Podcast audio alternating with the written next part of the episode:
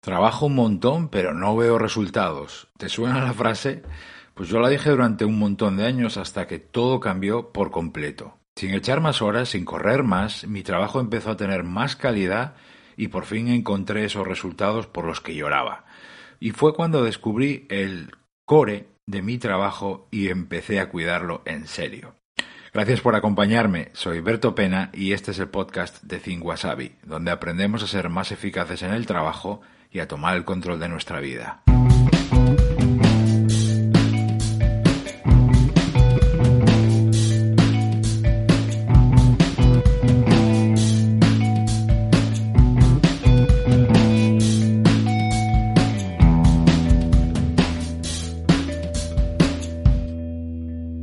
El core, o castellanizando la palabra como me gusta a mí, el core de tu trabajo, son las tareas y actividades fundamentales de tu puesto, de tu equipo o los proyectos en los que estás. Son las cosas que conoces y haces bien, donde tú aportas de verdad, las cosas que te permiten avanzar en serio, dar en la diana. Eso que al final del día te hace decir, no he parado, pero he avanzado un montón, he hecho lo importante. Lo vuelvo a decir, lo importante. Lo digo porque cada día tú y yo hacemos un montón de cosas, mil cosas o un millón de cosas, pero de todo eso, ¿cuánto forma parte realmente de la columna vertebral de tu trabajo?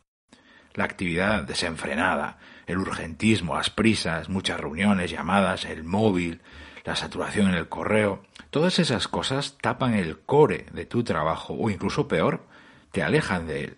Y al final es muy fácil decir Trabajo un montón, pero no veo resultados. ¿Cómo cambiar las cosas? ¿Cómo reprogramar tu mente para centrarte más en resultados, ser una persona enfocada a resultados? Voy a darte tres pasos en cadena a continuación, relacionados naturalmente con el core, que es justamente el corazón de todo, y tres pasos en cadena porque es la forma en la que yo lo conseguí hacer yo y otras muchas personas. El paso número uno, indispensable, inevitable y esencial. Identifica tu core. Tienes que tenerlo muy claro. No lo definas mentalmente. Escríbelo en una hoja con tu puño y tu letra. Siéntate y analiza tu actividad hasta dar con esto, esto, esto y esto. Esto es lo importante de verdad. En esto me debería centrar cada día por lo que, porque es lo verdaderamente importante, lo que cuenta. Pueden ser cosas que sabes que tienes que hacer, pero a las que pues no les estás dedicando tiempo suficiente, o que haces de forma superficial, a última hora, a la carrera. También pueden ser actividades vitales a las que no les estás dedicando tiempo en absoluto, porque eh, simplemente estás a otras cosas. Son cosas que quieres empezar a hacer porque sabes en el fondo que eso es lo que te va a hacer avanzar de verdad, o en tu puesto, en tu equipo, en tu empresa si la tienes. Cosas también que estás dejando de lado, pero en las que deberías centrarte ya, porque sabes que si no aseguras eso, no vas o no vais a poder crecer. Pero claro, el día a día manda y sacar tiempo para eso es casi de ciencia ficción. Identificar, definir y escribir mi core fue la casilla de salida para mí que supuso esa transformación monumental de la que te hablaba. Pero hay más. Paso número dos. Reserva tiempo para tu core. Ahora que tienes muy claro cuál es el corazón de tu trabajo, lo importante de verdad, en lo que te deberías centrar todos los días, tienes que asegurarte que vas a poder eh, justamente eso, centrarte y enfocarte en ello. Que aunque haya urgencias, incluso falsas, o muchos imprevistos, los habrá, cada día y cada semana, tú garantizas un trozo de tu core, de, de tu trabajo. ¿Y cómo te aseguras de tener siempre tiempo? Es algo que hemos visto ya en el podcast bloqueándolo en tu agenda. Toma la iniciativa, sé proactivo, proactiva y reserva tiempo cada día y cada semana para poder eh, dedicarte a tu core. Bloquea ya ese tiempo antes de que los demás vengan a quitártelo. Y el paso 3. Traduce tu core en acciones y tareas. El core es tu rumbo y tu brújula, pero de momento solo es un deseo, un objetivo, una prioridad, no es nada tangible. Ahora hay que despiezarlo y convertirlo en acciones y tareas que tú vas a hacer cada día, cada semana, justo en los ratos que has reservado en tu calendario en el paso anterior. ¿Qué tareas de mi core voy a hacer mañana? Y esta semana.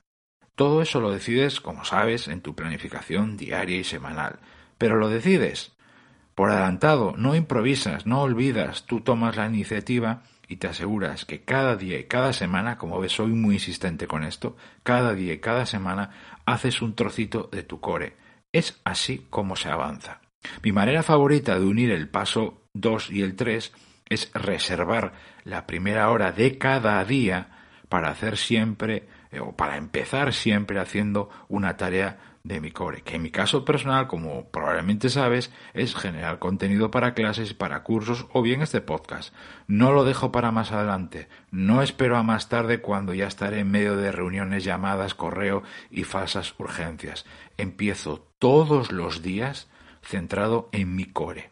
Aseguro resultados. Me cuesta mucho menos hacerlo y encaro el resto del día mucho más tranquilo. 1. Identifica tu core, defínelo por escrito. 2. Reserva y bloquea tiempo para hacerlo, cada día, cada semana. Y 3.